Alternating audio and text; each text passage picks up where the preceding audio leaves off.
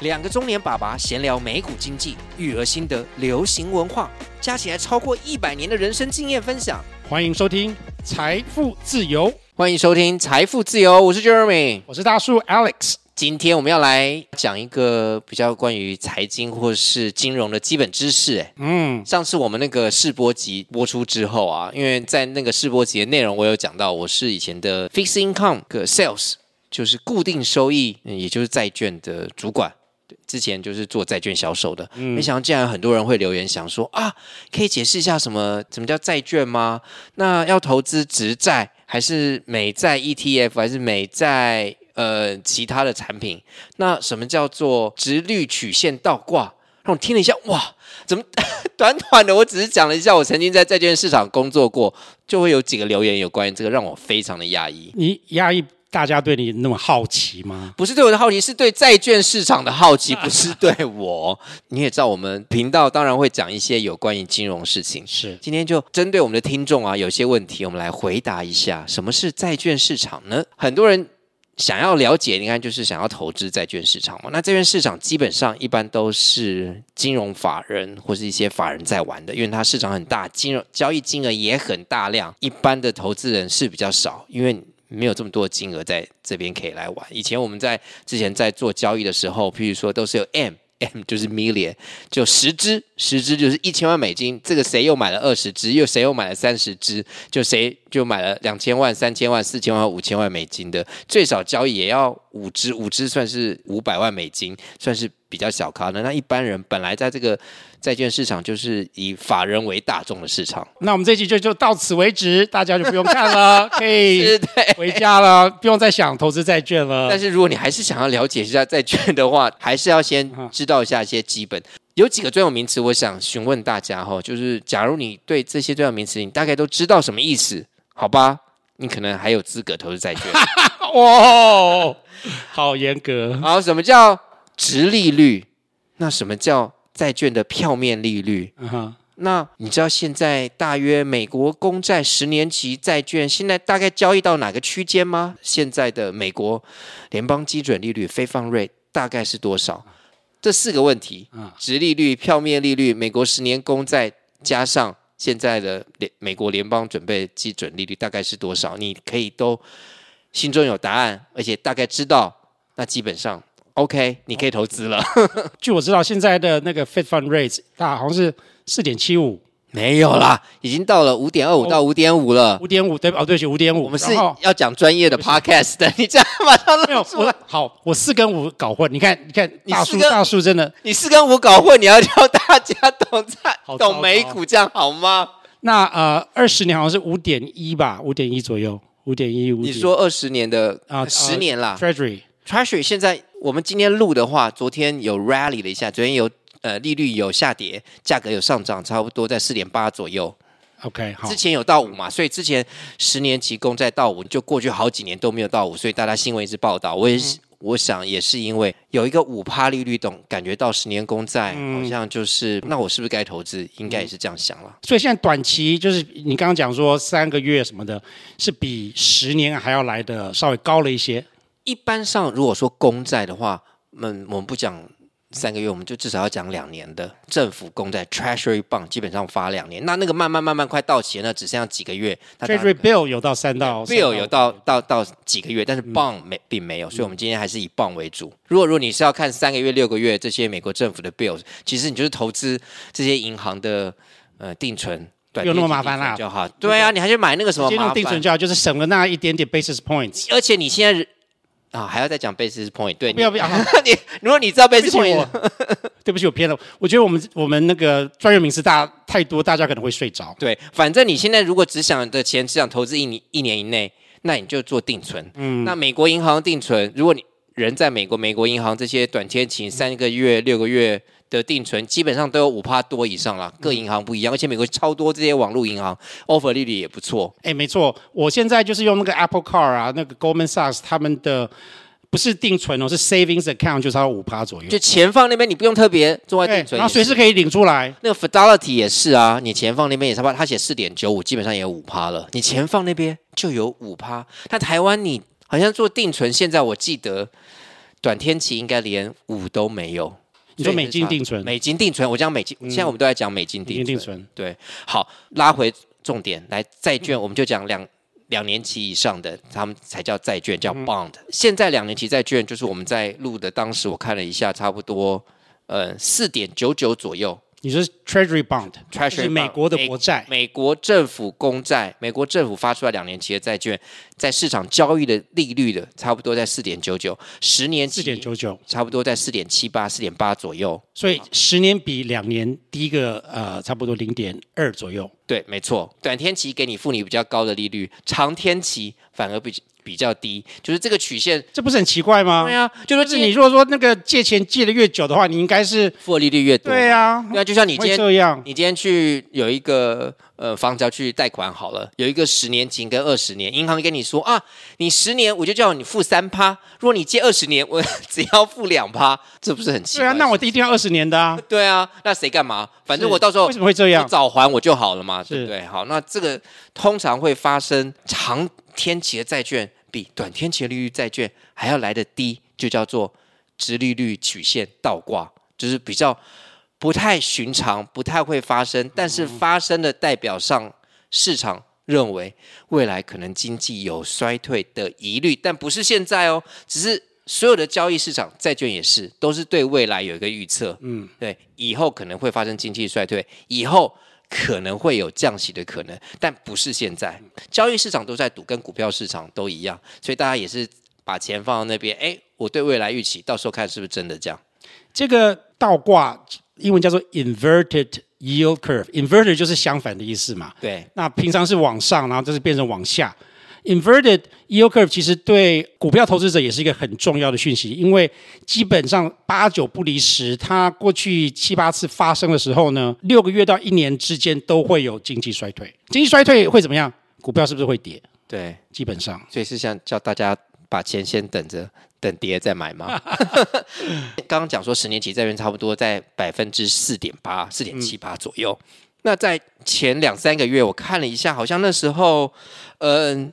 七月啊，八月的时候，那时候只有四趴，百分之四趴，所以现在几乎上涨了快一 percent 啊，这很可怕哎、欸，这很可怕。欸、所以以前那时候倒挂是更更更严重哎、欸。好，OK，我觉得这个可能要跟大家大家再讲一下，就是短期，就是说你你单单看 Fed Fund 好了，嗯、上一次升息是是好像两呃两个 session 之前，然后它只是每次升了零点二五。趴短期的利率，它在三个月期呃这个期间其实没有没有上涨多少，但是长期就是十年的上涨了一趴，一趴很多哎、欸，多哎、欸，对啊，你利率多付一趴你就知道啊。所以这时候为什么就是上次美国公债十年期 reach 到五 percent，就是这个好像不知道有好长一段时间已经没有到五 percent，所以大家新闻的报道，大家就开始说啊。会不会再上涨继续更高或之类的？这一点大叔最有感，就是我在二十多年前在美国买了我那个那时候第一个房子，在纽约。哇，你你还在吗？都回来的时候之前就卖掉。那个时候美国我就是贷款，嗯，那时候利率我记得是七点五趴。哇，七点五趴。美国买房子贷款有一个特色，就是他们大部分都是呃固定的，然后固定是什么？比如说三十年，他们都三十年的，三十年，然后这个固定的算法会用三十年的呃 Treasury Bond，然后再加上一个数字，一个 spread，对，一个 spread，基本讲就是 Treasury Bond 的这个美国公债呢是最安全的啦。对，那你要借给任何其他人都比它更不安全，就信用都绝对不会比美国政府公债要来。所以说，如果说美国公债你买美国公债要七趴，那你要借给呃，大数的话可能就要再加加一 percent，加一点，不知道是对，看你你越信用越不好，你就需要加的越多。对，他们有信用。当时二十多年前是七点五千零五趴，自从二零零八年以来都是很低。我记得我们两千年去美国的时候，那个时候应该因为是 COVID，大家在就政府在撒钱。二零二零的时候，二零二零的时候政府在撒钱，所以那时候的 mortgage rate 好像低到三趴，美国的 fixed mortgage 就是固定的到到三趴。最近我看新闻到了。八趴，没错，就是比你之前要来的高。我我八趴哦，八趴很可怕，八趴很可怕。所以你看看，二零二零年现在也不过就三年的时间。我的好朋友在纽约，他那时候买了房子，他跟我讲，他们的固定利率三十年都一样。美国就是你当时什么时候借，是几趴，就未来三十年都不会变。对，台湾还要做加成，每一年要看那个 spread，看利率上或下，所谓的浮动性。对，浮动性利率，他那时候借的二零二零好像左右吧，二点八趴，二点八趴，现在是八趴，这三年你看多可怕！如果现在要买买房子。跟之前买，你看那个利率，心里面就像现在你大家可能买房子两趴左右好了，哪天升到六趴八趴，你看你心里面是，你想要再去买下，说哎，不过三年前我可以付两趴，现在我要付六趴，我我我要买房子吗？所以你看这个呃长期利率的的那个上涨，你觉得对美国经济会不会有影响？当然会啊，超级有影响的，对啊，超级有影响。但是当然，我也有时候也看那些假房市供给非常少又很热门的城市。可能一些 big city，可能有一些纽约的地方，或者有一些加州洛杉矶，或有一些西雅图地方，有些区域还是很好区域。他不管你八趴，反正人家就是有钱，他就是要买，他那个就是自住的需求，因为他需要。但是这个同时也蛮糟糕的，就变成说，只有买得起，然后真的很需要买的人才会买，那这样量就是一定会。超级萎缩的，对啊，没没办法，美国就是资本主义啊，反正你有钱就可以买啊，对 不对？没，对对，他不会像新加坡让人人都有房可以负担得起，那个还是不一样。哎，好，我从这个点，我觉得这三个月我真的有感觉上那个市场的 那种氛围真的有改变了。三个月前大家都觉得说，哇，这次可以可能可以所谓的软着陆，嗯、就是即使呃联邦一直升息，一直升息，但是不会进入经济衰退，但是。我这三个月来，我觉得大家好像信心有点动摇，连带的整个股市都整个下跌。嗯哼，从暑假到现在，暑假我们讲七八月好了，七八月，七八月其实到现在差不多，现在差不多十一月嘛。其实股票市场跟债券市场价格都是下跌的。对对，那来相对比较跟三个月之前，你不是说利率上升吗？为什么价格会变下跌？对了，刚刚还忘了债券市场呢。这个是利率 Q 你对不对？我在 Q 你，利率跟价格是相反，就是利率越利率跟价格是相反的。对，利率越高，价格就会越低。那你今天你去买债券好了，一个债券你是到最后是一个成交的价钱，你要付多少钱吗？今天五趴，你不会说五趴，五趴到底是多少钱？你还是按照它的票面利率，本来票面利率就是当初债券发行的利率，然后。跟现在的值利率，然后算出一个你要可以买的价钱，但是为了那个价钱，对于大家比较难做交易，交易上还是用利率来做交易，这样大家比较清楚。嗯哼，对，基本上为什么呃我会说法人市场，你一般人不会投资，大部分还是法人投资。银行为什么要给你钱？你跟银行。你给你存钱到银行，银行也是要贷出去，贷出去给需要钱的人，不管是企业或是房贷或期贷，还有他们有一大笔钱要自己的交易员拿来投资啊，所以那个是一个他要赚的投资的钱才可以付你利率啊，付了他钱哪来？所以大部分这个还是一个法人市场，原因就在这里。对，所以先讲到刚刚债券市场，债券的价格跟利率就是相反的，反正你看利率越高，价格就越低。利率越高，价格越低，所以它是反方向。是的，所以你不要以为说，哎，升息升息，哇，那那个，如果你我的，那个债券会一直涨，对，但错错，因为你已经买了，就当时价钱，就今天如果你买一个股票是一百块啊，它涨了很多，跟你绝对有关系，因为你股票就它涨了两百块，你就赚了一百块。今天债券呢，你买了一个五趴，现在就买了五趴，它之后涨到六趴。但你还是拿五趴哦，所以这个有点是观念上的不同，也就是为什么大家先把基本的概念，这个可是基本概念好听听起来简单，但是很重要，就是跟股票市场是完全不同，不是你现在买的这个价钱，隔几天它涨了，哇，你也一起获利，好棒，你只要卖掉有，但是利率上涨，你就是亏损了。OK，所以可以这样讲嘛，过去超过两年左右一直在升息，所以它每一次升息，等于是债券的。价格就会降低。对，也就是说，我现在也举一个比较简单的例子哈，你也不要管什么价格好了。你现在在三个月之前，你买一个债券，他说我给你五趴，好，现在因为利率上了，他说哦，我给你六趴。问你，你先你之前买五趴，你现在可以买六趴，那你之前买是不是算亏掉？就这样简单就好了。嗯、以利率的基准，你也不用算价格。反方向，如果我我预期或我觉得未来呃会降息，好的话，那是不是可能就会有？赚的可能，对，有赚的可能，当然对。那我们先讲一下，可能大家在市场上一般人比较可以买得到有关于债券的投资。对对，这里我要举手。你刚刚一直讲法人、法人、法人，那我们散户就是怎样？我们散户难道就不能够散户，散户就怎样？难道我们散户就完全不能够投资债券吗？也是可以啦。对，来，刚刚我们说过，你可以买基本的，呃，政府公债，各国的，或是公司债。公司债就是不同的，你台积电也可以出公债，所以你美国的 Apple 也可以出债券，或者是 Amazon，反正任何的公司都可以出。它不同的信用平等有不同的加点。对，诶，这一点我要讲一下。我知道美国的呃 Treasury 就是它的公债啊，从 Treasury Bill 就是两年以下，一直到 Treasury Bond 啊，他们会定期。发行啊，发行的时候其实你可以去呃 log in，然后去买买，可以啊，可以的。但是就是第一个很麻烦，第二个你要卖的话也好像不是很好卖，你可能要 hold to maturity。对，而但我不知道它有没有一些金额上的限制啦。对，而且但是我真的我不太知道，我真的不建议你就是去做定存啦。我刚刚都说两年期公债才就四点九九，你现在就是做个一年期，这银行定存可能都五趴多，你做什么这个？你真的是不要麻烦，还要再去找，还要去开什么户？你现在在美国，如果你在美国的朋友，你在现有账户你就可以直接做，不要那么麻烦买 Treasury Bill。Hello，我们的观众里面有人真的就是这么的有冒险精神，自己去买 Treasury Bond、Treasury Bill 吗？甚至有没有人买过这些很夯的，叫做 Inflation Protect，就是可以帮你、oh, 就，就 Tips。哇，你看又是，哎，你竟然很喜欢用专有名词？没有，TIPS 是以前我我们公司巴克莱巴克利是所所创立的这个抗通膨债券。我刚刚讲一下，但是这个是另外的议题，这个有点。是比较复杂，我们今天就先省去好了。看到我们债券，我觉得大家马上可能会把我们立即关掉。我们来讲一下，大家可以投资哪些商品，债券商品。Hello，Hello，现在还有人在线上吗？OK，好，我们刚刚讲，当然你可以投资公债、公司。但是你刚刚讲我我不是法人啊，怎么办？哦，就是除了这两个的话，公司债我也觉得你要大的金额，没有人给你买一个什么一千块美金、一万块美金，我觉得太麻烦，因为他给你卖这么低的这个金额要这么低，他会 charge 你很大的手续费，你真的不值得，就不要。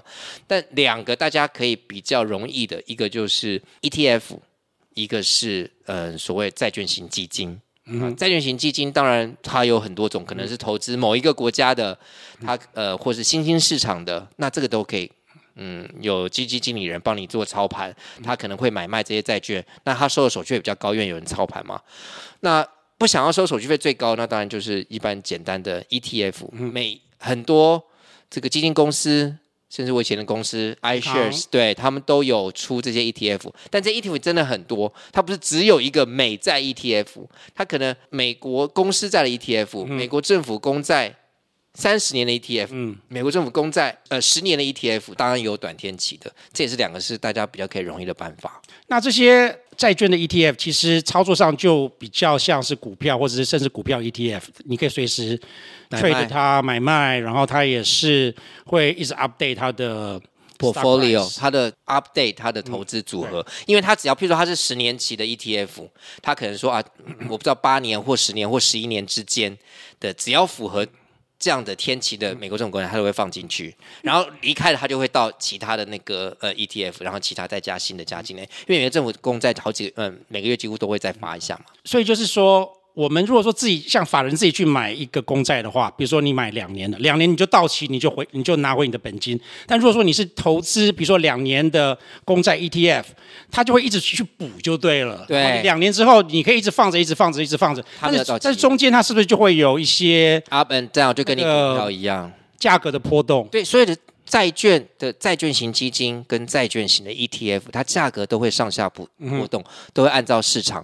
是，但。就我自己而言，我真心建议，如果你没有非常懂债券市场，非常了解债券，你投资债券真的要三思而后行。嗯，为什么这样说呢？好，讲一个现在大家应该都知道，比如说美国升息是不是接近尾声？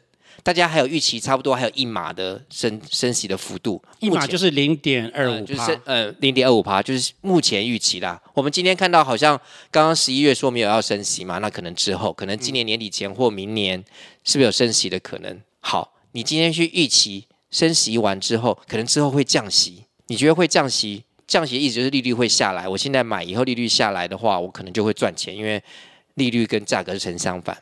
但你永远不知道你在买那个时候是什么时候的点。如果现在是利率，譬如说今天讲十年期公债，比如说四点八好了，百分之四点八，呃，直利率曲线已经 inverse，已经倒挂了，以后可能一年后定会下跌，我就现在买四点八，应该没有什么问题。以后搞不好这个十年期就会到四啊，或者到三点多啊，反正利率下来，我价格上涨，我一定可以赚钱。那殊不知，当你买了之后，债券市场反正就会又按照很多的，因为美国经济所公布的数字啊，美国政府的货币政策而受影响。假如它吹吹吹，哎，它上涨去，嘣嘣嘣，超过五十年期公债本来四点八，一个月或两个月之后变成五点三或五点四，然后最后的那个升息又还不确定，会拉更长。那你本来一年后想要赚钱的机会就不一定会有。你可能他到时候哦说哦可能会降息，嘣嘣嘣又从五点四、五点三，嘣嘣嘣又回落到你原来四点八，就跟你跟当初买的价格差不多。你虽然会拿到利息，但你想要赚 capital gain 的机会也有可能就没了。所以有时候你要进入的时候，真的是什么时候是高点，什么时候是低点，我觉得有时候很难掌控，因为它不像股票一样，股票你还有基本的分析这个公司怎么样，但债券市场。有很多经济的数字是你公布出来你才知道的，很多货币真的是公布出来你才知道。他没有说我像投资股票一个公司，我可以分析他公司，哎，他到底未来好不好？他公布的这些会计的资讯，我可以稍稍微做一些研究，还有一些线图我可以做一些研究。这边市场会对一般人稍微困难了点。从另外一个角度来说啦，比较经典的 portfolio theory，他都会说，呃，你要让。你的长期的波动，你的 portfolio 就是你的呃股票组合，就是投资组合长期波动少一点的话，啊、呃，有一部分的债券，一部分的股票啊、呃，是是是好的，因为他们常常哈会相反的联动性，联动性比较低。但是有的时候，像我们像我们最近看到这个升息的这一年，他们联动性是是一样是一样的，对，所以这这也是另外一个考量。我觉得大家很开始对债券比之前有兴趣呢。是因为相对来讲，这几年股票真的很难很难操作，还有利率也上来很多，不像利率上来很多，对，那么低，你去投资那些债券这么一趴左右，你干嘛把钱？那还不如就是是就是投资股票算赌一下。所以相对来讲的话，可能一些人会觉得说，哎，我是不是该把一些我我原本放在股票的东西，放在一些比较安全，然后比较波动性不是那么大的债券，不管是 ETF 还是 mutual funds 基金。嗯、所以呢？你们如果真的要有兴趣投资债券，我认为是可以放，但是你的 portfolio 要看一下是不是值得要放这么多，否则债券市场那个上下的幅度啊，也是很可怕的。不是说债券好像很稳定不会倒，是它是看信用，看谁发的。如果美国政府倒了，我想全世界都有问题，所以不算。那你买一个公司，在公司也有可能倒，但你每天可以忍受它上下那种心跳，对，一下涨个五趴十趴，然后隔天又跌。然后你可以忍受，这也是蛮重要，因为它就是你不要以为投资债券好像就很稳定，是没错，你都可以拿到利息，但要到到期。如果你投资 ETF 跟是一般债券型基金是没有到期日，那你就要忍受这些，是有波动的，不是零波动。对，是有波动，千万不要以为，除非你是买一个真正的，是定存，对，除非你就是买一个真正的债券，它到期日到期了就没了，嗯、那你就它只要不倒，它就除非它不倒闭，对，这不是不可能的、啊。但你投资 ETF 跟邦放。Be careful，嗯，Be careful。今天讲的这大概几个项目，就是希望大家稍微对债券上有一个很基本、基本小小的认识，就是价格跟利率成相反，只要先记记住这个就还蛮重要。然后 yield curve 就是现在值利率到底是多少？好，那这里我想要讲一下最近我观察到的一些现象。第一个就是 Warren Buffett，他啊、呃、最近站出来说，他觉得现在啊、呃、中短期的美国公债是一个。好像最棒的投资，因为它相对风险性小，然后呃，它的 yield 就是比较高，利率又比较高，对啊。相对现在股票市场，不管你到哪里，波动真是太大了。然后你大赚，我觉得机会真的很难。那大跌的机会相对的比较高，所以他觉得这个风险是。是相对比较好。对啊，我们刚刚讲的美国期两年期公债差不多五趴左右，如果是公司债，可能就一定超过五趴，五趴二、五趴三、五趴四。你买了这些，如果就一个法人，他至少两年钱锁在那边拿五趴多，我觉得应该还很不错啊。你股票还不今年都还不知道可不可以赚到五趴嘞。那另外就是有一个有名的美国避险基金操作者叫做 Bill 呃 Ackerman 啊，他是 Pershing Square 的呃呃 Fund Manager 啊，今年年。中的时候呢，short 长期的美国公债，嗯，那个时候他觉得美国公债不值得投资，因为他觉得美国应该会有所谓的软着陆。但是呢，他赚钱了，像他有赚一点钱，但是他上个月把这个 short position 收回来了，因为他觉得最近的不确定性太大。哎，你上个月是指九月还是十月？十月，因为今因为今天是十一月，我讲的十月，就是其实就是一两个礼拜前。那还是赚了，那 position 收回来，那时候十年期都到五趴啦，那时候长天期也。他是收回，重点是重点是他收回来了，所以连他也觉得继续放长期的美国公债。可能不是最好的赚钱方式。从这两个 market leader 来讲呢，他们基本上对美国公债还有那个债券是属于比较乐观的态度。Bill Ackerman，呃，他之前 short 长期，但是但现在把长期收回来了，表示说他觉得长期不应该 short，他至少是中立或者是乐观。大叔个人是会比较觉得可以。把一些都一些放在呃一一些 ETF 上面哦，那就可以买一些短天期两两两年期 ETF 也可以参考一下。然后 ETF 这里面，我想大家都知道啊、呃，它的呃手续费 expense ratio 是最最最 ETF 很低啦，对对，所以说你一定要找说呃大的 ETF，然后它的 expense ratio expense ratio 手续费是很低的。在此祝福大家有买债券的，不管是任何的金融产品，都可以赚大钱哦。希望大家赚大钱。好，今天债券这个小小的小教室，我们先到这边。待会我们要来请大叔分享一下他的投资准则。未来几集每集我会分享一些呃我二十多年来的一些投资准则。先说这些投资准则不是我发明的，它其实是流传在很多交易员啊、呃、之间的一些投资准则，然后在。啊，多年当中一直被 finalize、被 fine tune，所以，但是我觉得这些投资准则呢，你可以从这里面找出一些简单的原则，你就是希望一直不要违反这些原则，希望你能够大赚钱。我把它这些丢出来呢，是希望大家能够做个讨论，你们同意吗？不同意吗？那你自己是不是有都有遵守？大叔自己是不是都有遵守？我觉得我从这个方面想要跟大家讨论。OK。好，那今天你想要跟我们说几个准则呢？好，三个准则。第一个，永不加码亏损投资部位。嗯哼，Never add to a losing position，就是你如果投资一个股票，然后明天开始赔钱了，就不要加码，就不要加码，不要加码。我以为我都要加码，都要跌五趴、跌十趴，我就再继续加码，加更多。第二条，Never ever under Any circumstance should one add to a losing position? Not ever，也就是绝对不应该在任何情况之下再对亏损部位加码，绝对不要。只要亏损一点就都不能加码吗？就不能加码。那第二条跟第一条其实是一样的，没有错。就像我们在房地产投资里边会说，地段、地段、地段，location、location、location，这两个准则十分的重要，就是你绝对不能够在。亏损的东西里面加码。刚刚 Jeremy 有讲说，之前比较贵都敢买了，为什么现在更便宜？为什么不买啊？跌下来继续买，才能够平均我的成本。对，成本摊平啊，其实这是错的。向下越买的话，你只会越摊越平，然后直接躺平。好，这个是我我从网上看到，所以不是大叔发明的。然后这个直接躺平呢，平是什么？贫穷的贫，就是你可能钱都输光了。